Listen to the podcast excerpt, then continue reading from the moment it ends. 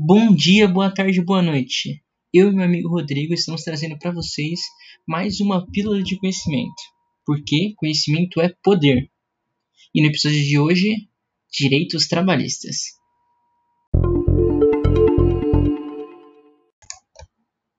O primeiro assunto de hoje é a licença maternidade. Primeiro eu vou explicar o que é a licença maternidade é um benefício de caráter previdenciário, que consiste em conceder à mulher que deu à luz licença remunerada de 120 ou 130 dias. Esse prazo pode ser prorrogado dependendo de situações específicas. E quem tem direito a, a essa licença? Toda mulher trabalhadora, empregada, inclusive as empregadas domésticas. E vocês me perguntam, como funciona esse benefício? O salário da trabalhadora em licença é chamado de salário maternidade é pago pelo empregador e por ele descontado dos recolhimentos habituais devidos à Previdência Social. A trabalhadora pode sair de licença a partir do último mês de gestação. A Constituição também garante que, do momento em que se confirma a gravidez até cinco meses após o parto, a mulher não pode ser demitida. A licença paternidade já é outra história. Ela é o direito do homem de se afastar do trabalho sem prejuízo em seu salário para auxiliar a mãe de seu filho, que não precisa ser necessariamente sua esposa. Todos os trabalhadores empregados têm direito a essa licença. E como ela funciona? Para ter acesso a esse tipo de direito, basta notificar o empregador sobre o nascimento do seu filho, e o empregador não pode negar a licença, pois a não concessão do direito pode implicar em reclamações trabalhistas, como, por exemplo, o direito do empregador em receber o pagamento dos dias da licença que não usufruiu. Contudo, é importante ressaltar que não é autorizado ao empregado faltar injustificadamente ao trabalho alegando posteriormente que estava de licença paternidade, sem que o empregador tenha ciência inequívoca do nascimento. Mas é aí que nós chegamos na diferença entre a licença paternidade e a maternidade. No caso dos pais, a licença é apenas de 5 dias corridos e não de 120 ou 130 dias, como no caso das mães.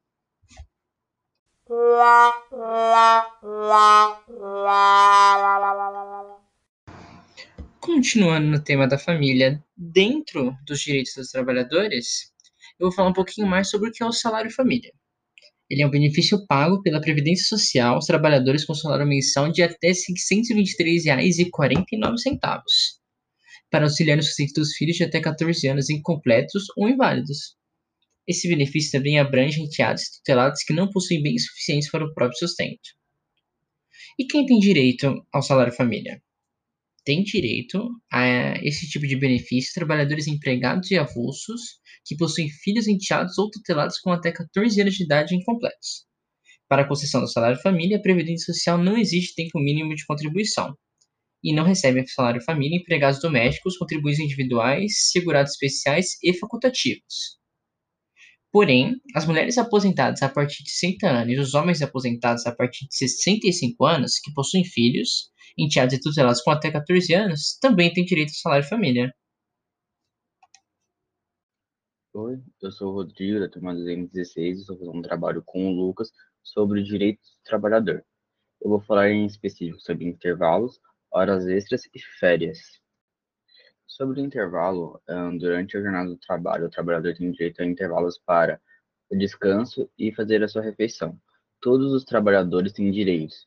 E se a jornada for de 8 horas ou mais, o intervalo deve ser de 1 hora, 2 horas, e o intervalo mínimo de uma pessoa que faz 6 horas é de 15 minutos. Sobre horas extras, são aquelas trabalhadas além da jornada contratual de, de cada empregado. Assim, se a jornada for de 4, 6 ou 8 horas, todas as ascendentes deverão ser pagas como extras. O valor da hora extra é de uma hora normal de trabalho. Todos os trabalhadores que trabalham além das horas estabelecidas em seu contrato de serviço têm direitos. As horas extras devem ser pagas no final do mês em que o trabalho foi prestado. Sobre as férias, após um ano de trabalho, todo trabalhador passa a ter direito a um período de até 30 dias para descanso e lazer, sem deixar de receber seu salário. Todos os trabalhadores, inclusive os não efetivados, têm direitos. Um ano após a contratação, o trabalhador passa a ter direito a férias. Por outro lado, se o funcionário uh, completar dois anos sem sair de férias, ele passa a ter direito de recebê-las em dinheiro. Um muito obrigado a todos os ouvintes e até a próxima.